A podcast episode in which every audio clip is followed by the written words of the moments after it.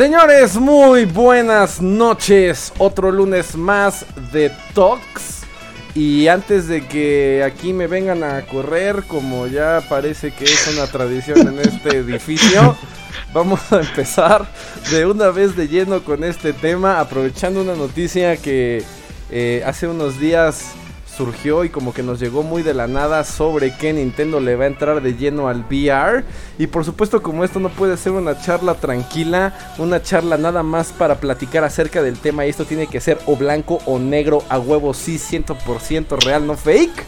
Entonces vamos, vamos a hablar acerca de si eh, la realidad virtual...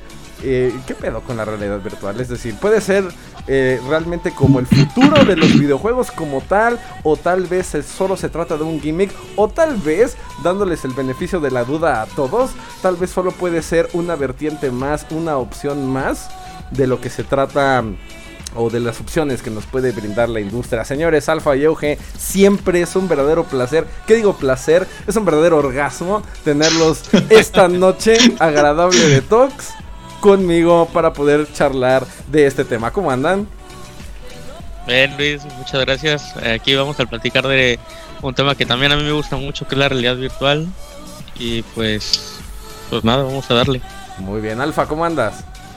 Pero amigos, como ya dijiste, un pinche placer orgásmicamente chingón estar aquí con ustedes.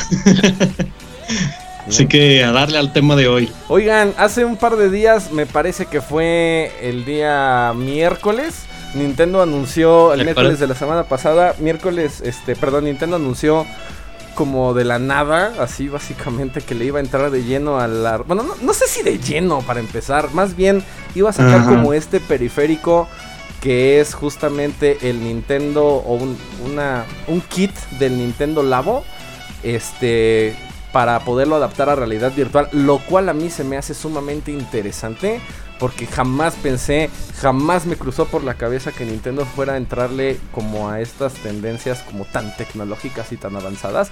Sin embargo, se me hace como muy atinado que eh, usar un periférico, bueno, es que ni siquiera es un periférico, pero usar como esta, este apartado del labo para poder entrarle de lleno a la realidad virtual se me hace una genialidad verdaderamente este porque es justamente lo que hizo pues Google no hace como ya un resto de tiempo con el Google Cardboard este y ahora aplicado justamente a una de las de las compañías y una de las eh, pues sí, de las compañías como más queridas de los videojuegos que siempre nos termina sorprendiendo de la nada. O sea, como que Nintendo trae su pinche fiesta particular siempre.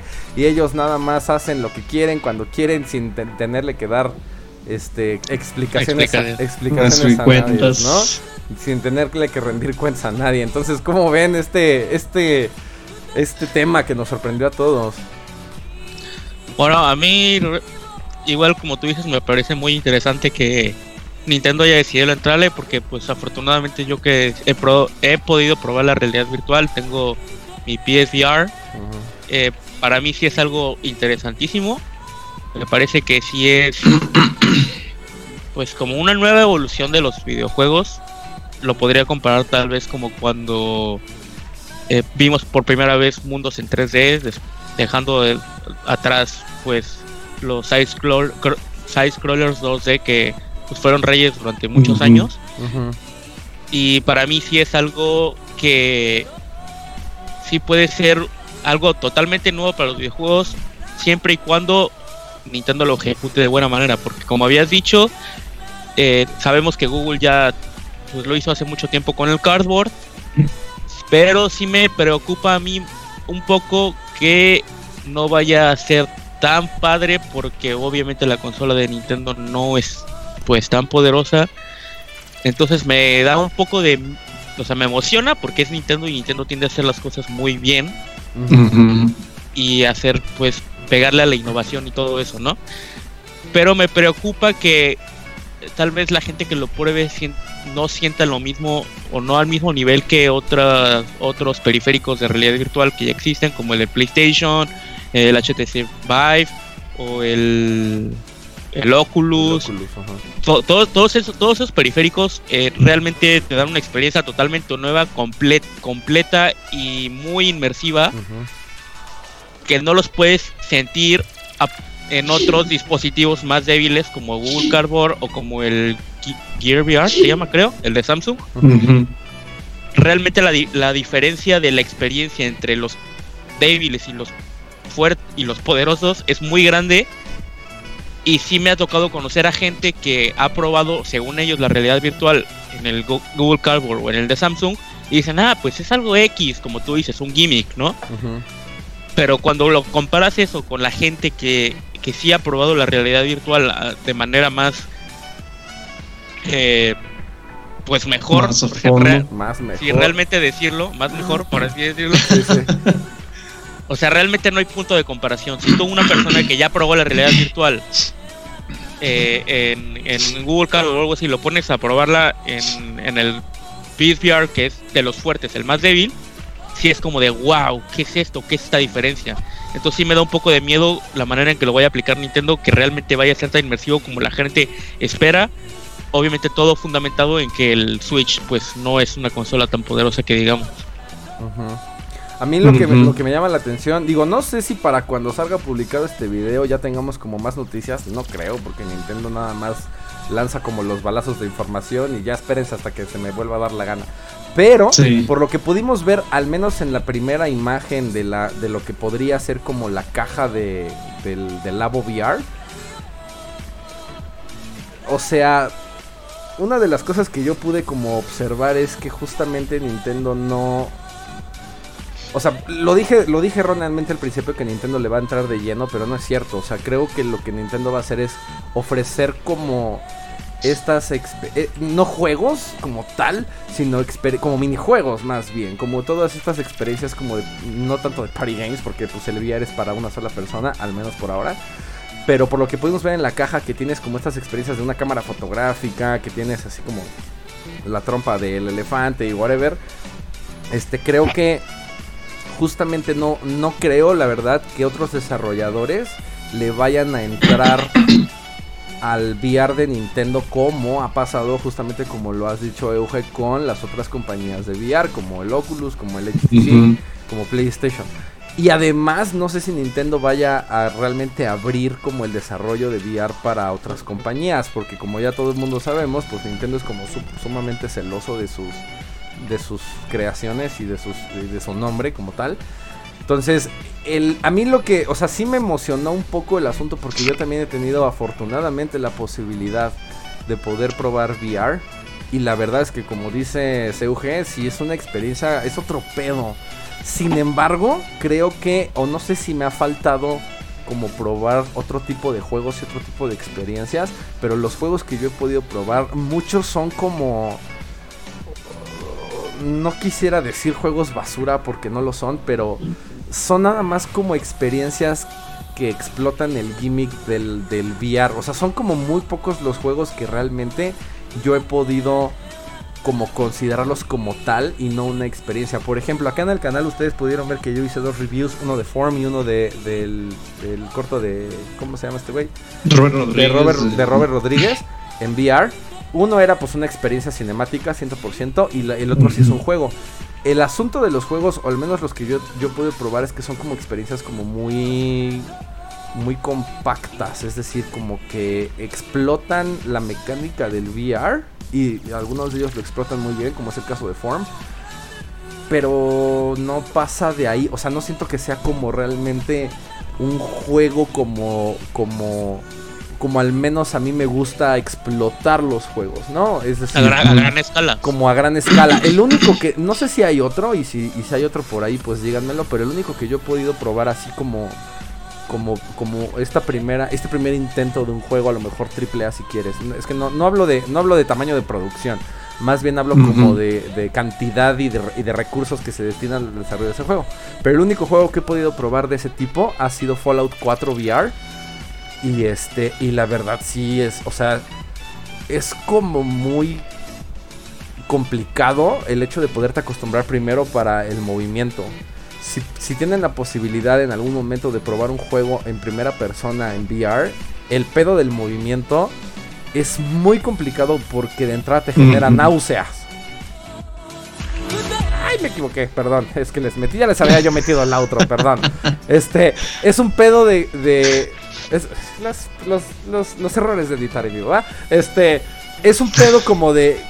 te, te, genera muchas náuseas porque no estás acostumbrado. O sea, como que tu cerebro se la cree tanto que siente todo a tu alrededor que se está moviendo y como tus pies no se están moviendo. O sea, justamente como que confundes al cerebro y esa señal de náuseas es justamente el cerebro diciéndote, ah, ¿qué pedo? ¿Qué está pasando? ¿Por qué te mueves si no estoy mandando la señal de que se muevan los pies? Y es súper complicado poder tener ese pedo. Ahora, una de las de las cosas que se han solucionado, una de las de las de las eh, de los métodos que han usado estas eh, las compañías que desarrollan juegos en VR para solucionar este pedo del, del motion sickness que se llama, es justamente cada vez que te mueves ponerte como una viñeta a los lados para que veas, o sea, todo tu vista periférica se oscurece y nada más te deja al, centro, como la visión. Lo cual hace como mucho más agradable la experiencia en cuanto a sensación, pero le quita el pedo justamente como del VR. Yo me he tratado como de acostumbrar a jugar con todo Emotion Sickness y ya me acostumbré, ya no me genera pedo. Pero fue justamente lo que pasó también con el 3DS, justamente. Las, personas que nunca habían jugado un, un 3D sin lentes, sí como que les sacaba con mucho de pedo. Conozco mucha raza juega el 3DS sin 3D. Justamente por esa razón. O se lo quita. Y por eso lo quita. Y por eso lo quitó Nintendo, justamente. ¿no?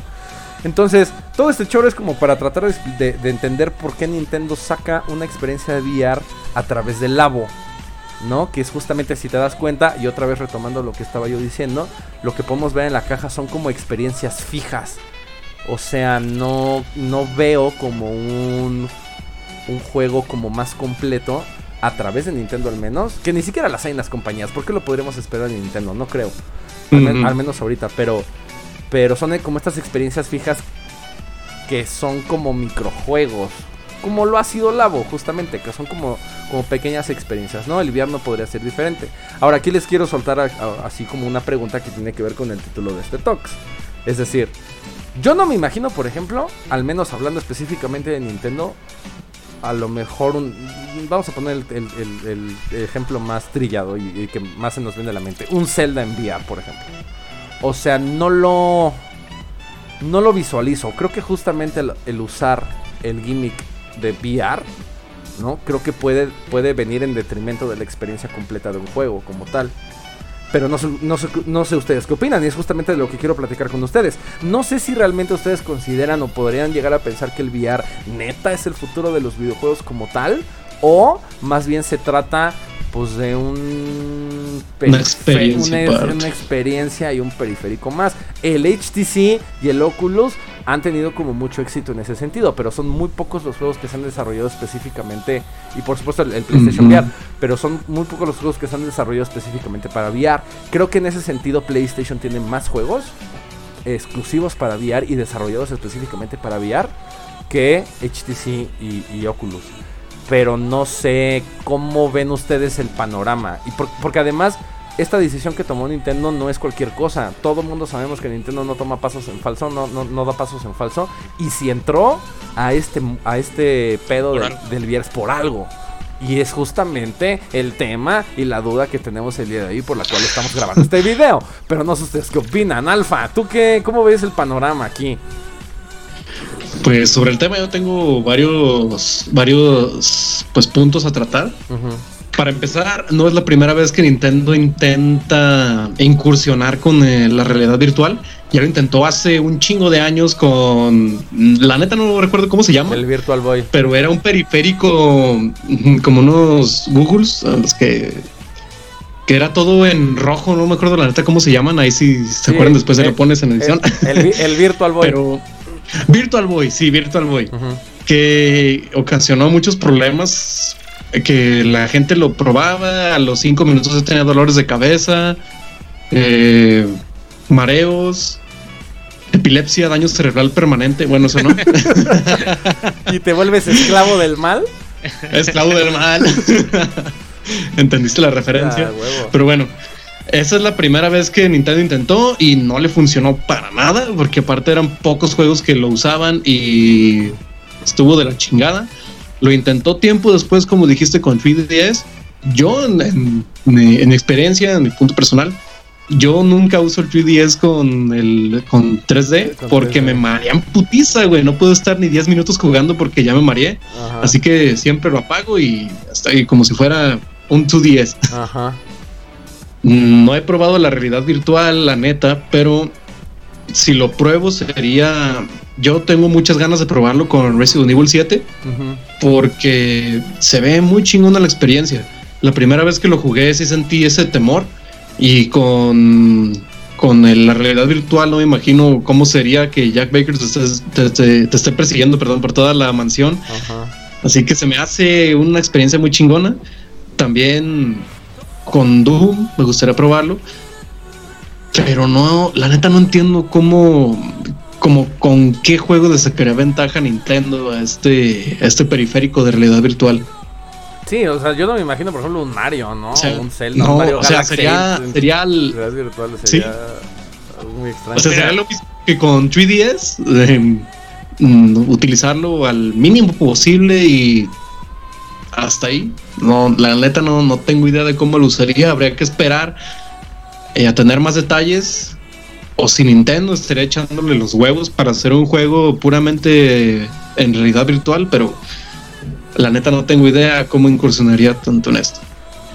Mira, yo creo que, pues como habíamos dicho, la verdad no creo, precisamente pienso lo mismo que Luis, que, que Nintendo va a hacer como pequeñas experiencias ahorita, porque se adecua mucho a lo, que, al estado de la realidad virtual en este momento.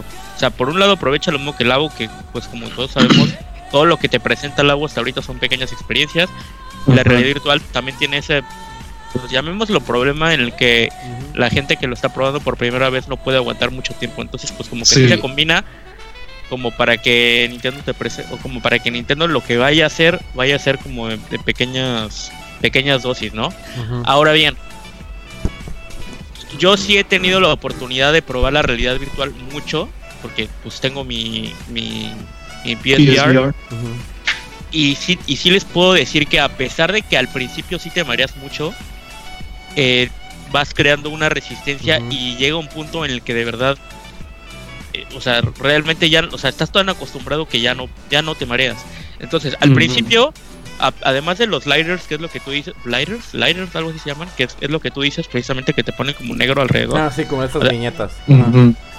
Bueno, eh, además de eso, otra cosa que tiene que ver con mucho con el movimiento es que es el movimiento el smooth movement que le dicen en inglés, que es como moverte así, pues como si estuvieras tú.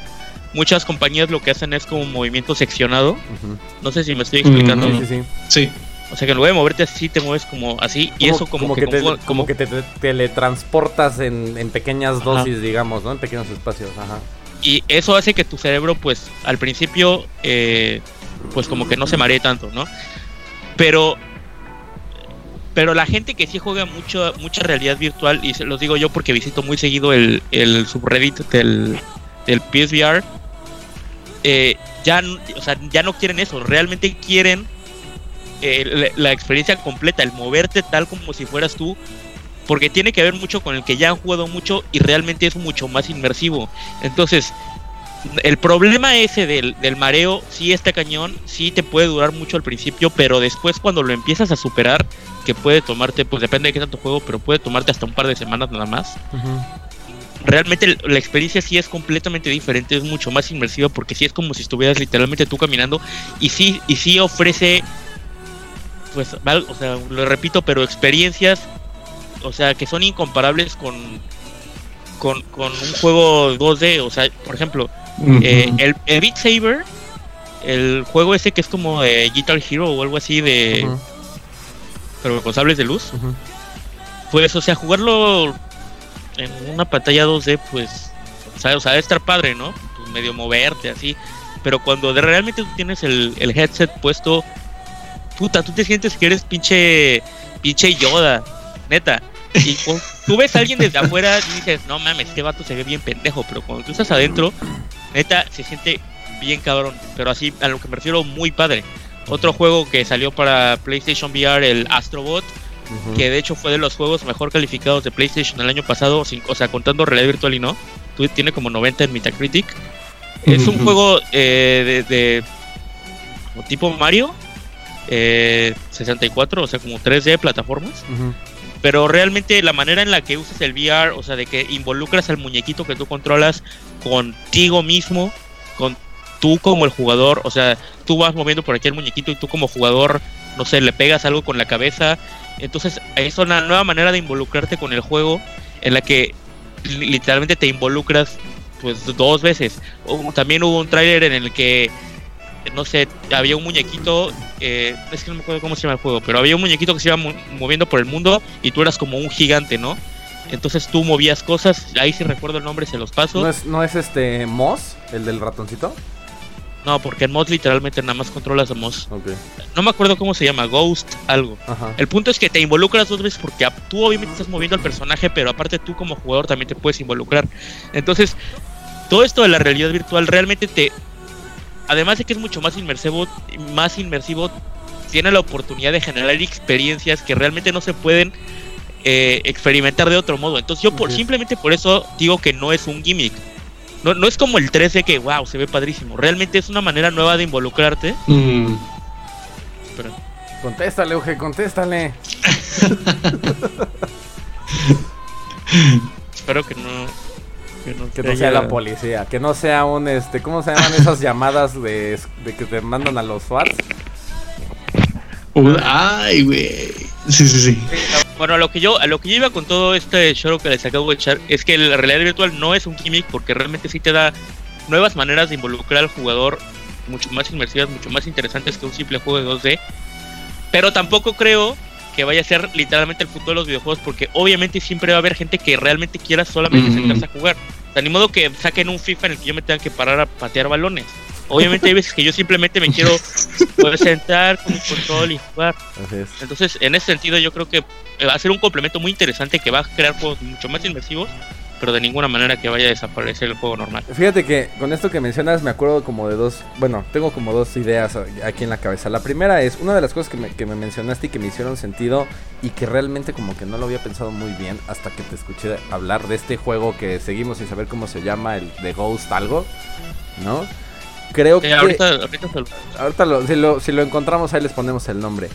Pero este, este, o sea, el asunto del, del, VR me parece más bien que es como una herramienta de desarrollo que te permite hacer cosas diferentes. O sea, si estamos hablando de VR como el nuevo estándar de los videojuegos, estamos fracasando absolutamente. Me encantaría decir a mí, por mi, por mi, por mi personalidad, decir algo más fatalista, pero la neta creo que no. O sea, si lo, si lo consideramos como una herramienta eh, adicional de desarrollo para poder crear experiencias diferentes que no se pueden crear de otra forma, entonces creo que tenemos una concepción completa de lo que podría ser el VR y eso es justamente la ventaja digamos, como la ventaja competitiva que tiene el VR sobre la, sobre la experiencia de videojuego tradicional. Que es decir, por mucho que te lo imagines y por mucho que veas gameplays y por mucho que alguien te lo platique, de verdad las personas que hemos tenido la fortuna de poder experimentar cosas en VR, sabes que es otro pedo completamente diferente. O sea, sí es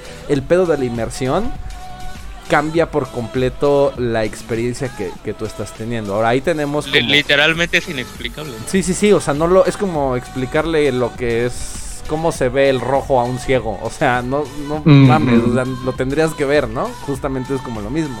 Lo cual en eso me parece como un, desarrollo como muy interesante, quizá un poco desaprovechado, porque de todas formas eso es, es una tecnología como muy cara, ¿no? Tanto de adquirir como consumidor. Digo, ahorita ya se produce en masa, pero sigue siendo como, como caro realmente, ¿no? Tenemos todavía la limitación de los cables, por ejemplo, ¿no? Este, este asunto que decías, de, de que pueda llegar a, a, lo mejor algún momento en el que puedas tener realmente la experiencia 100% inmersiva, que no estés atado a un cable y que... Porque hay algunas experiencias, no sé si en, en Play VR suceda así, pero por ejemplo en el HTC o en el Oculus, cuando estás eh, jugando a través de Steam, hay una madre que se llama el Room Setup, que es justamente este, o sea, tú literal con, el control delimitas como el espacio en el que estás jugando y entonces eh, reconoce el programa esa delimitación, como que tú creas el escenario, haz de cuenta, como los boundaries del escenario, los límites del escenario, y sobre ese escenario te puedes mover. Evidentemente es para que no te rompas el hocico y te choques contra, contra la pared, ¿no? Pero todavía tenemos, ah, eh, por una cuestión tecnológica, una limitada tecnológica, pues tenemos los cables, ¿no? Tenemos que tener este headset que además es pesado. O sea, no es este muy cómodo. No, no he probado el, el, de, el de PlayStation.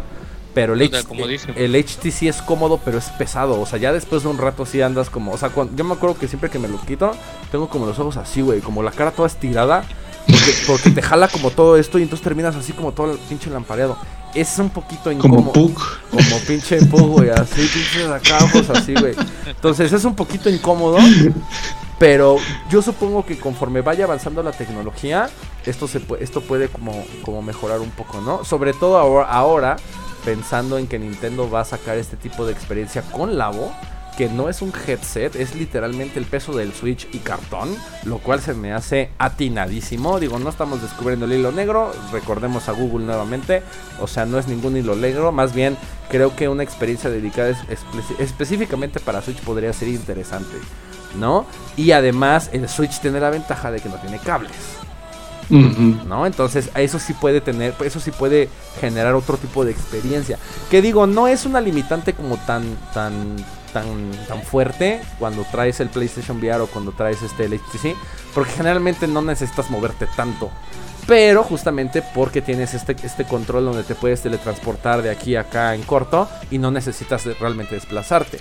Incluso, por ejemplo, no sé, me pongo a pensar, el año pasado en verano tuve la, fortuna y la bendición de poder este, irme un rato a Japón y pude ver justamente estos, estos edificios de, ¿cómo se llaman? De arcades, donde tienen pisos...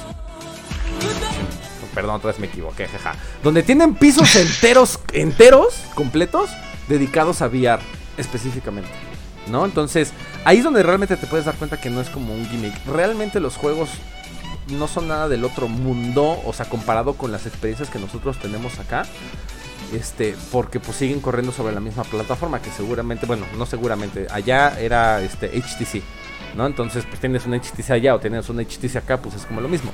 Pero allá una de las de las de las cosas o de las ventajas chidas es que tienes como la o sea, son pisos así gigantescos donde realmente tú caminas, o sea, el juego está diseñado de tal manera que ya tiene un trazo ¿no? Y entonces te dice, camina de frente. Por ejemplo, hay un juego, no me acuerdo cómo se llama, pero hay un juego donde pues vas acá disparando con un pinche rifle y la chingada y de repente te dicen, este, llegas como un vacío, como un, este, donde te puedes caer y te dicen, tienes que caminar por esta viga. Y entonces, pues como lo estás viendo en 3D, sí parece que te vas a romper el hocico. Y entonces cuando pones tú los pies, tus pies reales sobre ese, camino que estás, este, o que, te, o que te marcan, sientes el metal porque está, el cuarto está diseñado de cierta forma de donde tengas que caminar se sientan como estas experiencias, ¿no? Hay, hay pisas madera, pisas este, este, arena, entonces tus pies los se sienten eh, pues diferente, ¿no? Entonces eso está chingón, pero eso no cualquier persona puede tener acceso a ello. Digo, tú vas a jugar en tu casa y en tu cuarto, pues puedes poner este, el juego de tal manera que no, que no tengas que desplazarte, que no tengas que caminar, nada más sea como un pedo así, este 360, pero eh, en tu, sin mover, sin desplazar tu eje, ¿no?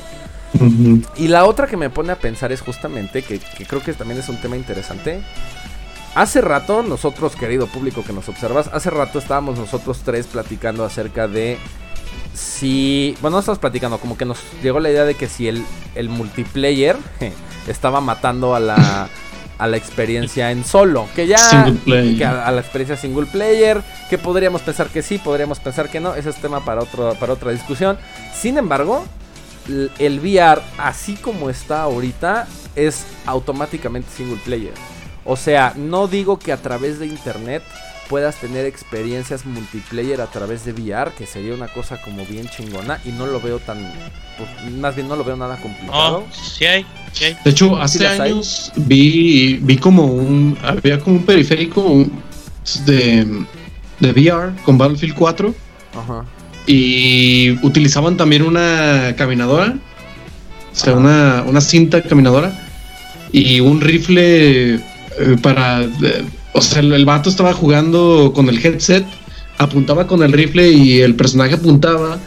Eh, iba caminando en la, cinta, su personaje caminaba, empezaba a correr, su personaje corría y eso se me hizo muy chingón y ya tiene años desde que salió ese video y no sé cómo hasta ahora esté eso, qué tan viable sea. Pues mira, mira eh, lo de la caminadora y eso, pues, o sea, está padre, pero siento que eso elevaría eso eleva muchísimo el costo, o sea, de una manera ridícula. sí, sí, güey, ridículamente. Y ese no es el chiste. Para mí el chiste es primero lograr llegar a la mayor cantidad de gente y ya después que todo el mundo vea lo, realmente lo chingón que es, ya te pones a ver qué más gastas. Ahora, en cuanto a lo de juegos de disparos y eso, el PlayStation, bueno, que va un poco con lo de los multijugadores y los de disparos. Ajá. El, el PlayStation tiene eh, ya como, bueno, tiene varios juegos de disparos y tiene un control especial que literal es como una ametralladora. Se llama PSVR Aim, Controller. Es literalmente como una, como una ametralladora. Y juegos multijugador tiene uno que se llama eh, Firewall Firewall Zero no sé qué Hour, creo. Firewall Zero Hour, que es como tipo eh, Rainbow Six Siege. Entonces, equipos que se traban como en un. Dos equipos que se traban adentro de un de, pues, un lugar. Ajá, no, pero como un. O sea, dentro de un edificio. Entonces tienes que cuidarte. O sea, como una especie de Call of Duty, pero mucho más cerrado. Entonces tienes que estar mucho más cuidadoso. Cada jugador tiene. Ajá, más táctico. Y entonces, literalmente, el ese juego yo creo que es el juego multijugador de PSVR más activo ahorita. Entonces, si, si hay experiencias multijugador, a través de internet, esa solamente es una, pero que se me ahorita. Si hay juegos de disparos que realmente te sientes mucho más inmersivo porque tienes el control y estás apuntando así, con, literalmente como si fuera pues una metralleta. Entonces sí ha habido eh, evolución en ese sentido como para hacer las cosas todavía más inmersivas. De hecho también vi que estaban trabajando como en un guante o algo así que podía hacer que sintieras como cosas. Eh, no sé, no sé si caliente, frío, cosas por el estilo. Entonces todavía el chiste obviamente para lograr cosas todavía más inmersivas, claro. ¿no? Y ahora, pero pues como digo, eso pues engareza un poco las cosas, pero afortunadamente los, las, cosas ya no son tan caras como antes. El PlayStation VR lo puedes conseguir si te pones vivo por 4 o 5 mil pesos, que bueno, sí es una buena lana, pero nada comparado con los 15 mil pesos que costaba el, el HTC Vive hace un año. o sea, entonces realmente sí se están haciendo cada vez más asequibles. Sí, claro. Y bueno, el Nintendo Labo, pues sí será asequible, entre comillas, porque va a costar 80 dólares el kit completo. Entonces yo creo que aquí a Latinoamérica va a llegar como unos... 1700, 1600. Ah. No, como 2500 yo creo. Como 2500 o pégale 3000 pesos. Pero con ese dinero ya te podrías comprar el... el ¿Cómo se llama este otro? El Oculus Go que es el otro, el como el reproductor de realidad virtual de Oculus, que literalmente no tiene cables. Entonces, realmente yo creo que toda la industria realmente está empujando fortísimo para mejorar todas las cosas, todos los problemas que hemos puesto aquí sobre la mesa. O sea, que si haya juegos eh, multijugador, que no haya que usar tantos cables, que realmente sean muy inmersivos. Eh, entonces, pues yo creo que sí ahí va, va empujando a la industria pues muy muy poderosa, muy, mucho. Este este este movimiento como del VR me recuerda mucho a justamente cuando salió el Wii. O sea, cuando Nintendo realmente por enésima vez revolucionó como todo el pedo de la industria y de la experiencia de los videojuegos. Este, motion control. Eh, justamente para usar el motion control, que fue justamente, o sea, como fue un pinche hitazo y fue la, consola más vendida de su generación. Este, como justamente PlayStation y Kinect hicieron sus propios desarrollos de, de motion control pero que a final de cuentas, es que hace rato estabas diciendo, Euge, que justamente pues no va, o sea, va a haber un güey que no te quieras como parar a patear un balón si quieres jugar FIFA, ¿no? O sea, pues por supuesto que no. Y una de las cosas que yo me, que me hiciste acordarme justamente era cómo, cómo vendió, cómo promocionó Nintendo el Wii antes de que saliera. Yo me acuerdo de los comerciales que, que salían y había uno en particular que ahorita se los pongo este, donde hay un güey que literal brinca atrás del pinche sillón y como a cubrirse de algún, este, de unos disparos. Y sale del sillón y ¡pum! Como que se está, o sea, estás entendiendo que está jugando como algún first person shooter, ¿no?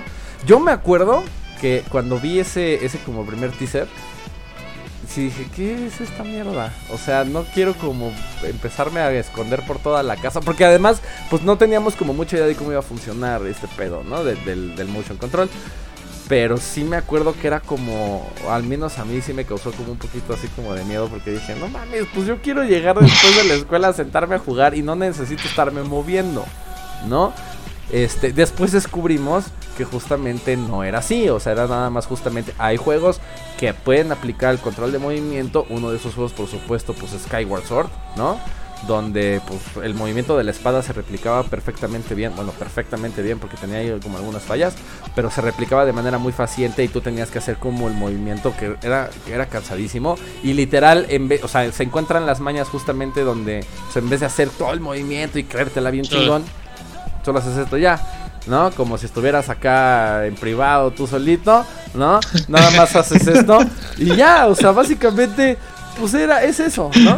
Sin embargo, creo que sí sentó como unas, unas buenas bases de desarrollo, porque por ejemplo ahora con el Switch, que tenemos el Joy-Con y que tenemos el HD Rumble, no sé si han tenido la posibilidad de jugar, por ejemplo, One to Switch, ¿no? La sensación que te da el, el, el, el, HD Rumble con ese juego sí está muy cabrona, o sea, sí se sienten, se, se puede como transmitir hasta peso diferente, no sé, está como muy raro. Este, pero sin embargo, pues hay compañías que ni lo usan. O sea, hay güeyes que ni lo usan, hay güeyes que usan el Pro Controller y de todas formas sigue siendo así como una experiencia. Bueno, que el Pro Controller también tiene. Tiene HD Rumble, pero bueno, a final de cuentas, pues ahí está, el, Joy-Con que de todas formas no se usa y que para eso se desarrolló, ¿no? Es un, poco como la analogía que quería hacer. Ahora, lo que yo les estaba comentando justamente del single player y del multiplayer, más bien, perdón, creo que me faltó claridad en el término que usé. Yo me estaba refiriendo más bien al couch co-op que justamente ahorita ah, con... Sí, no, claro. O sea, ahorita justamente con eh, ya los multiplayers online, pues ya está muriendo. Eso creo que sí podemos decir que el Couch, el Couch Cop ya fue, ¿no? Una de las compañías que todavía se preocupa por eso sigue siendo Nintendo por esta cuestión de nostalgia. No, no quisiera decir nostalgia, pero esta cuestión tradicionalista, ¿no? Cuando, desde, que, desde que implementaron los cuatro puertos en la consola con el Nintendo 64 y desde el Super NES con el Multitap y desde el NES con el NES Advance y la chingada. O sea, siempre les ha, les ha interesado como unir a la banda, ¿no? Como para jugar. Este, y ahorita pues el único juego que realmente yo me, yo me sigo este, juntando religiosamente cada semana con mis amigos a jugar es Smash. O sea, no, lo podemos jugar en línea, pero pues ¿para qué? Si podemos juntarnos a echar la reta. Ahora, por supuesto... mejor. Eh, sí, claro, esto en realidad virtual, ni pensarlo, raza. O sea, imagínate un... Estar jugando en multiplayer chocando ahí los visores unos contra otros. Un cagadero, pues, güey. sí, no mames. O sea, esto por supuesto no. Ahora sí estamos hablando, creo, de un nuevo método de juego que se está aprovechando o que puede hacer uso muy bien del online multiplayer. Sí, ¿no? Y aparte, con este nuevo, si lo tomamos como una herramienta de desarrollo para generar experiencias únicas y diferentes y detergentes, pues por supuesto que se puede generar algo como muy interesante. Pero creo que sí me sigue pareciendo un gimmick hasta no ver un verdadero desarrollo y un verdadero fondeo de recursos destinados exclusivamente al VR. Y creo que todavía no, y creo que estamos como en un círculo vicioso todavía. Todavía no se hace porque todavía no es tan asequible como dice EUG, pues el, el VR, digo, no es tan, sigue siendo una buena lana todavía, ¿no? Al menos en nuestro mercado latinoamericano, pues todavía no mames, o sea, hablar de, hablar de unos, este, ¿cuántos dólares son? Como sin, como, ¿cuánto cuesta el VR en dólares? Mira, el, es que es que sí tiene que ver mucho con lo del mercado latinoamericano, porque ahorita en Estados Unidos, eh, ahorita en el Black Friday y Navidad y eso, podías conseguir el VR en 200 dólares. Pues el de PlayStation. Digo, está toda madre, ¿no? Digo, por supuesto son, son como algunas eh, ofertas que no vamos a ver muy seguido por acá. Este, hablando no nada más de México, sino pues, de toda Latinoamérica desafortunadamente, por, por los impuestos, por los aranceles, por lo que quieras y más. Entonces sigue siendo como muy caro. ¿No? Y entonces, como todavía sigue siendo relativamente caro, o sea, realmente es como si estuvieras comprando otra consola, ¿no? Que además necesita otra consola para funcionar, hablando del, del, Play. Bueno, cualquiera, el HTC pues necesita una compu, o sea, no tiene como su propia interfaz. Este, entonces, pues las compañías creo que todavía no se meten como de lleno al VR y no se meten de lleno al VR porque no hay quien lo compre y entonces, pero no lo compran porque no, no se mete, o sea, ¿sabes? Estamos como envueltos un poco en ese ciclo que creo que no va a terminar pronto. Sin embargo, pensar también como que el VR puede ser el futuro realmente de los videojuegos, pues por supuesto que no. Bueno, me dio un poco de miedo decirlo, pero no sé, creo que creo que realmente no. O sea, creo que va a seguir habiendo experiencias clásicas. A no ser que neta estemos como pensando en una completa y absoluta revolución de cómo estamos pensando en los videojuegos, pero no sé qué opinen. Alfa, tú como una persona que realmente estás, creo que de los dos eres el, que está un poquito más lejano de la experiencia, que eso, esa, esa visión también nos sirve, porque esa visión que tienes es la misma visión que tienen muchas personas allá afuera, que aunque a pesar, la mayoría, la mayoría que a pesar de que no han tenido y no tienen la, la posibilidad de tener la experiencia VR, pues no son ajenos, o sea, ya sabes más o menos pues has escuchado, sabes de qué se trata, sabes como cuál es un poco el mame, pero pues realmente esa, esa opinión que puedas tener tú creo que puede ser muy valiosa. ¿Tú qué opinas así como sin saberlo y sin haber experimentado de primer, en primera instancia el VR? ¿Tú ¿estarías, ¿estarías, dispuesto a, gastarte ahorita unos 6 baros? No. Yo no estoy reacio a probar la, la, experiencia VR. Me gustaría, claro que sí, tener, eh, tener el PlayStation VR a huevo, pero como dijo ya Luis, yo preferiría invertir esos 6 mil baros que me podría gastar en un, en un PSVR en otra consola a la que le podrá sacar más jugo. O sea, no estoy dispuesto a gastar en, en VR para usarlo en ¿qué? menos de 10 juegos que me llamen la atención. Mm, ya más adelante, tal vez si baja de precio, claro que no, claro, claro que sí, perdón, ¿por qué no? Pero mientras tanto, no. Yo soy más clásico de estar frente al televisor, el sillón, su chingada madre, agarrar el control. Yo soy más clásico, no. Tampoco creo que el VR sea el futuro, mientras tanto, ¿no? En la próxima generación lo veo muy lejano de que el VR tome demasiado terreno como para dejarlo clásico atrás.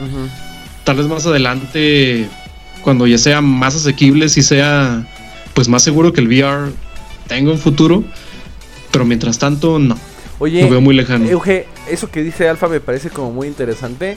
Y quiero nada más hacerte como una pregunta. Realmente, o sea, puedes tener VR en tu, en tu casa, o si no lo tienes, o sea, no hablo de ti, sino del público en general. Puedes tener el VR en tu casa, o si no lo tienes, te lo pueden prestar, o puedes experimentarlo de alguna otra forma. Va. Si lo tuvieras, y eso por eso te quiero hacer esta pregunta como a ti directamente, tú que lo tienes, realmente cuántas horas pasas comparado con la experiencia clásica, cuántas horas pasas frente al VR. Es que mira, por ejemplo, eh, o sea, para mí es literalmente como otra consola, a pesar de que es de PlayStation, para mí es como otra consola. Entonces depende mucho porque, bueno, al menos yo sí, yo sí sigo mucho todo tipo de juegos, por eso que les he dicho que me gustan mucho los indies y todo. Entonces yo siempre estoy al pendiente de todo tipo de juegos, no solamente de los próximos AAA que van a salir. Entonces, cuando yo veo un próximo juego que va a salir, independientemente si es para Play o para PC o para, o para Switch o para PSVR, pues yo simplemente juego lo que me interesa en el momento en el que me interese. Entonces, eh, sí he leído comentarios de gente que dicen que de plano dejaron de jugar en flat para poder jugar en realidad virtual. Al menos yo particularmente no soy así. Yo si sale, pues no sé, ahorita estoy jugando Metro Exodus, ¿no? Perfecto. Pero pon tú que el mes que entra eh, hay un juego de VR que le traigo muchas ganas. Entonces en ese momento yo me pongo a jugar VR hasta que me lo acabe. Y tal vez, tal vez en ese sentido VR sí tiene como algo que dices güey, pues si ya estoy jugando VR, pues vamos a probar varias cosas. Pero no, no es siempre, obviamente no, porque sí te, o sea, te lo puedo decir como alguien que sí lo tiene, sí te puede llegar un poco a dar flojera eso de tener que ponértelo y sacarlo de su caja y no sé qué, porque pues son dispositivos algo eh, sensibles, no, pues, delicados, delicados. Y además que, requieren cierto setup, o sea, no puedes nada más agarrar, a no ser que ya tengas tu cuarto armado y dedicado así como ya listo para arrancar VR, o sea, sí, tienes que setearlo, o sea, tienes que sacarlo, ponerlo, conectarlo, o sea, es como dices, otra consola, ¿no? Sí, bueno, al menos PlayStation se las arregló de alguna manera para hacerlo sencillo, literal, solamente pones tu cámara arriba de la tele y es más fácil en ese sentido que los de computadora. Obviamente el tracking es peor, pero no es tan bueno porque literalmente solo es la cámara y todo en el play se maneja por luces. Entonces el, esta madre tiene luces, los controles tienen luces, entonces la manera en la que el PlayStation hace el tracking es todo a través de luces. Entonces realmente no tienes tanto problemas de configurar, nada más literal es sacarlo y conectarlo a una cajita que tienes y ya. está fácil en ese sentido, sí te puede llegar a dar flojera. Pero eh, al menos yo en lo particular sí depende de qué juego va a salir, no me importa si es eh, de Play o de Switch o no sé qué, depende de que tenga ganas. no es como que diga, esta semana jugué 15 horas de VR y 15 horas de Play. puede, puede que no toco el VR en un mes o puede que me trago un mes seguido a jugar puro VR. Por ejemplo, cuando salió el Beat Saber, fue lo único que jugué por tres semanas. Entonces, pues también depende mucho de los juegos, ¿no? Pero lo que yo, algo más que yo iba a comentar. Ya se me olvidó. En lo que te acuerdas, nada más, eh, con esto que estás diciendo, porque igual ya estamos, no sé, esta hora se me pasó como agua, o sea, ya estamos rayando los 50 minutos. ¿En serio? Este, Mames. Sí. Este, quiero, quiero hacerte una pregunta justo con esto que estás este, comentando, Euge, que es, ¿considerarías realmente que es una buena inversión? O sea, es que la pregunta que te hice hace rato es justamente para ver si realmente el costo-beneficio era, era, bueno. O sea, si es una consola cara que vas a jugar una vez y la vas a tener arrumbada, pues la neta, como pa' qué chingados. Más bien por eso te decía la pregunta. Esa es mi inquietud, güey. Tú lo tienes. Yo como... A ver, está Alfa, Alfa, sí. Pues yo como no usuario del VR, esa es mi inquietud. Si en verdad le vas a sacar el jugo que... Que cuesta. Pues que conlleva ese gasto, porque no es un gasto cualquiera, güey. Ok, pues mi opinión es que depende mucho de, de que, al menos en esta época, estés entiendas que no te vas a encontrar juegos AAA, porque precisamente como mencionaste ese círculo vicioso, la neta sí existe. Eh, juegos así a gran escala que, que te puedes meterle 100 horas, pues hay pocos. Está el Skyrim, está pues el Resident Evil que le puedes meter todas las horas que quieras. Pero realmente así juegos larguísimos no hay tanto a menos de que tengan mucha rejugabilidad como el Beat Saber, por ejemplo, ¿no? Pero realmente sí hay muchos juegos no tan largos y muy y realmente baratos, al menos PlayStation que cada rato anda haciendo sus sus ofertas y eso. Entonces, de que hay un chingo de juegos, o sea, la gente puede suele decir que la realidad virtual no tiene tanto que ofrecer porque no hay muchos juegos con mucho nombre, pero realmente si te pones a buscar hay un chingo de juegos super padres que la neta para mí eh, sí valen la pena porque realmente porque aprovechan la realidad virtual que como he dicho es una experiencia totalmente diferente. Ahora, si vale la pena o no, pues depende pues, del, de tu ingreso, de qué tanto dinero tengas. Por ejemplo, para una persona que gana 5 mil pesos al mes, pues gastaste todo su mes en realidad virtual, pues, pues tal vez no. Pero si eres una persona muy clavada de los videojuegos, o que quieres probar cosas diferentes, o que siempre quieres estar a la vanguardia, eh, realmente para mí sí vale la pena. Y, lo, y lo, con lo que yo quería cerrar era con lo de que para mí no está estancada la realidad virtual. Aquí tengo un, pequeño dato que eh, la, realidad virtual como industria, al menos en el sentido de los videojuegos, creció alrededor de 10% el año pasado, el al cierre de 2018, a comparación de su cierre con 2017. Eh, PlayStation eh, VR vendió para agosto ya había vendido más de 3 millones de unidades. Entonces yo creo que para final de año ya han de haber sido pues mínimo unas 5 o 6. Que si lo comparas con las 90 millones de consolas que ha vendido el PlayStation 4, realmente no es tanto. Pero 6 millones realmente ya no es un número pequeño. O sea, ya es. Y además estás contando nada más, nada más PlayStation, o sea, sin contar HTC y Oculus también. Claro, o sea, ajá, exacto. PlayStation es el más grande, es, bueno, es el, es el que más unidades ha vendido y ya tiene como 3 millones. Entonces, si eso lo sumas, bueno, como 6 millones, si eso lo sumas, como tú dices, todos los de los demás, o sea, ya puedes estar pensando fácilmente en 10, 15 millones de unidades vendidas. Entonces, realmente yo no creo que sea un gimmick, yo creo que sí es algo que tal vez va avanzando lento, no tan rápido como pensáramos, pero es precisamente porque es todavía relativamente cara. Pero de que está avanzando y de que cuando la gente la prueba dice, a la bestia, si es, sí es algo muy diferente, yo creo que simplemente la gente se tiene que dar la oportunidad de probarlo para ver por qué, es, por qué es caro, por qué vale la pena pagar ese precio extra y obviamente esperar que se vendan más unidades para que el precio pues pueda bajar, ¿no? Sí, no, mucho del problema es que justamente tampoco tienes la posibilidad de probarlo. O sea, no... Al menos en la TAM. Porque en Estados Unidos. Sí, claro, no. Ahí exacto, ahí puedes ir a cualquier tienda a probarlo y ya. Pero todo, todo Latinoamérica, pues está cabrón. O sea, realmente, eh, como dices, este, Euge, sí tendrías que realmente probarlo. El pedo es cómo lo pruebas, ¿no? O sea, no, hay, no es como que puedas entrar a una tienda y decir, ah, déjeme probarlo a ver si me lo llevo. Pues no, ¿verdad? Y, y también así como que tus cuates de la, de la esquina tengan este eh, pues su para que te inviten a su casa a jugarlo, pues tampoco. O sea, sí sigue siendo una, una experiencia como muy exclusiva, como muy este eh, todavía pues de nicho todavía, o sea, es como las personas que pueden y que además le pueden sacar el jugo, porque también existirán las personas, como te decía, las personas que lo tengan y pues al darse cuenta que son como experiencias más cortas, experiencias indies, como que, que, no, no por eso son malas, quiero aclarar, ¿no? Pero eh, para este tipo de targets que nada más están buscando como el juego de novedad y el gran lanzamiento y no sé qué, pues ah, qué padre, se termina la novedad. ¿Cómo le pasó al Wii? Se termina la novedad del motion control y pues vámonos todos a jugar con el Classic Controller, ¿no? Entonces creo que sí puede ser como un tema delicado. Ahora hablando de Nintendo justamente, pues es... Esta es la duda que, que, detonó toda esta plática del Tox. O sea, ¿qué es lo que va a hacer Nintendo? ¿No? O sea, puede realmente empezar a dedicar recursos. Porque la verdad, el Labo parecía una excelente idea en papel. Pero el Labo solamente se juega con Labo. O sea, no hay como. Porque hasta, hasta donde yo me acuerdo, se supone que iban a salir como diferentes plantillas para poder adaptar diferentes artefactos para diferentes juegos. Pero pues no, o sea, los juegos que trae el Labo son los únicos que puedes jugar con Labo. ¿no?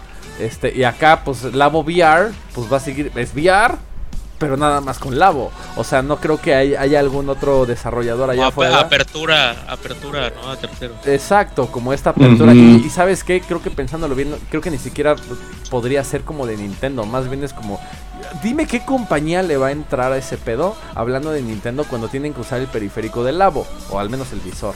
La verdad es que... Mm, no lo sé. Algún indie, pero. Ahora, y la pregunta es: ¿neta lo habrá? Porque ahí tiene la apertura del Labo. O sea, viene un, viene un, un, indie o un indie, les podría como decir, les podría, pues es que así se llaman, o así los, así los nombran, ¿no? Este, tienen como, les podría como plantar esta propuesta de, aquí está mi plantilla de cartón y quiero sacar esta experiencia. ¿Has visto algo de eso? Por supuesto que no. Ahora, el VR de Nintendo pues suena bien padre y estoy seguro que la experiencia del Labo en VR va a ser una cosa verdaderamente increíble a pesar de las limitaciones técnicas. Sin embargo, y los 80 dólares que y los pinches 80 dólares que va a costar, AKA 2500 varos acá en México, pero pues el costo-beneficio no se ve no, no se ve redituado, o sea, pues solo 2500 varos para jugar nada más 4, 5, 6 experiencias Labo que además ni siquiera son, podrían ser juegos, digo, no los estoy hablando al aire, pero por las experiencias que tenemos en Labo, pues no son como juegos así con historia, bla, bla, bla, son más como experiencias cortas, son como microgames. ¿Neta valdrá la pena? Pues, no. pues sí, ¿no? Pues habrá que esperar, tomemos en cuenta que se acaba de anunciar, pero... Exacto, habrá que esperar, estamos hablando como justamente al aire. Pero señores, esta hora que se nos escapó de entre los dedos, este, algo más que quieran decir, porque siento que no nunca llegamos a ninguna conclusión en este en esta hora. Pero estuvo chido, estuvo como bastante interesante. Esta, este tema da como para, para bastante especulación. Sí. Perdón. ¿Algo con lo que quieran cerrar? Eh, pues yo digo que realmente la, la realidad virtual, cuando está bien aplicada, como lo hace PlayStation, como lo hace HTC, como lo hace Oculus, eh, realmente es una experiencia religiosa. es, es algo que no, no se puede explicar con palabras, pero realmente si tienen la oportunidad, pruébenlo. De verdad es algo que no, no, no, a menos de que lo experimentes tú, no te lo puedo explicar por qué es tan padre, por qué realmente vale tanto la pena. Ahora yo espero que Nintendo también le saque jugo porque pues Nintendo tiene buen nombre y tiene nombre de que hace las cosas bien. Entonces, yo creo que sí es una cosa increíble la realidad virtual y no, no creo que vaya a eh, mover pues a los juegos 2D, porque al final del día siempre va a haber alguien que prefiera sentarse en el sillón que andarse moviendo. Así es. Y algo, algo, pues algo, perdón, algo nada más te iba a decir ahí, este, Euge, pero se me fue el pedo. Perdón, Alfa. Mi conclusión es que si bien, pues no quiero que la experiencia clásica muera, obviamente, y esto viene de alguien que no ha probado el VR. Espero que no muera ahí el VR, que siga para adelante y que nos muestre mucho más potencial. Espero probarlo próximamente, pero pues sí, espero que no, no mueva la experiencia clásica. Sí, la verdad es que eh, este Euge parece predicador, pero la neta es que no es cierto. O sea, más bien tiene razón en lo que está diciendo. O sea, parece como muy fantástico. Si no has tenido la, la oportunidad, tú que nos ves, de, experimentar el VR, es que sí es otro pedo. O sea, no. Es, es muy cierto eso que dice de que no se puede explicar con palabras, de verdad. No es algo que te podamos como decir. ¿no? Incluso con las con los digo, nosotros acá en Tequila vamos a seguir haciendo este gameplays en VR, pero tú cuando los ves los juegos en 2D, los juegos VR que los ves representados en la pantalla 2D, se, eh, no es ni el 10% de la experiencia que realmente representa jugar un juego en VR. Nosotros te lo traemos acá pues porque nos parecen experiencias novedosas y tratamos ahí como de curar un poco el catálogo. Que las únicas dos experiencias que hemos podido traer aquí en, Tequila al menos es el corto de, de este se me olvida, de Robert Rodríguez. Robert Rodríguez, The Limit. Y The Limit y este y Form. Form es un es un excelente juego. Nada más creo que por ser puzzle todo el mundo le hizo como el feo. Pero no mames, o sea, cualquier el juego que menciona Euge que me parece un buen título como para hacerle un place, Beat Saber. Ah, sí. Este, no. Bueno, estaba, estaba hablando que ya me acordé. ¿Cómo se llama? Giant. Ok. Ese pues, yo, no lo he probado porque seguramente es de Play. Pero por ejemplo, Beat Saber, ¿no? Este es. Pues sí, es, un, juego de, es un juego de ritmos. Es un Guitar Hero en, en, con lightsabers en este en realidad virtual. O sea, no, no necesitarías realmente otra cosa. Y si es una cosa verdaderamente cabrona. O sea, no es nada más que estés viendo. O sea, no es que tengas como la pantalla aquí en tus ojos y estés viendo el juego. O sea, realmente estás inmerso en otro mundo completamente diferente. Si tienes la posibilidad de probarlo, pruébalo. Acá en Tequila te vamos a seguir trayendo contenido en VR, aprovechando. El tema para que pues más o menos te puedas como dar una idea. Y yo pues nada más para cerrar, señores, pues sí, yo no sé, yo, yo siempre he confiado ciegamente en Nintendo, espero que Nintendo pueda este, realmente sacarle provecho y que no se quede como nada más en un periférico extra dedicado exclusivamente a la voz. Sí me gustaría ver como que algunos desarrolladores o compañías, unos, unos este, third parties, pudieran entrarle como de lleno para poder explotar el, periférico de, de, de Nintendo, porque Nintendo no hace las cosas al chile, creo que eso a todos nos queda claro, y Nintendo siempre es sinónimo de calidad, siempre. Hace un par de semanas justamente el, el presidente de PlayStation dijo que nunca puedes como subestimar a, Nintendo y eso es algo que creo que todo mundo sabemos sea de la compañía que seas, ¿no? Entonces, que Nintendo le haya decidido entrar al VR significa que trae algo en mente muy cabrón, o sea, sí, sí decidió destinar recursos y tiempo para desarrollar un concepto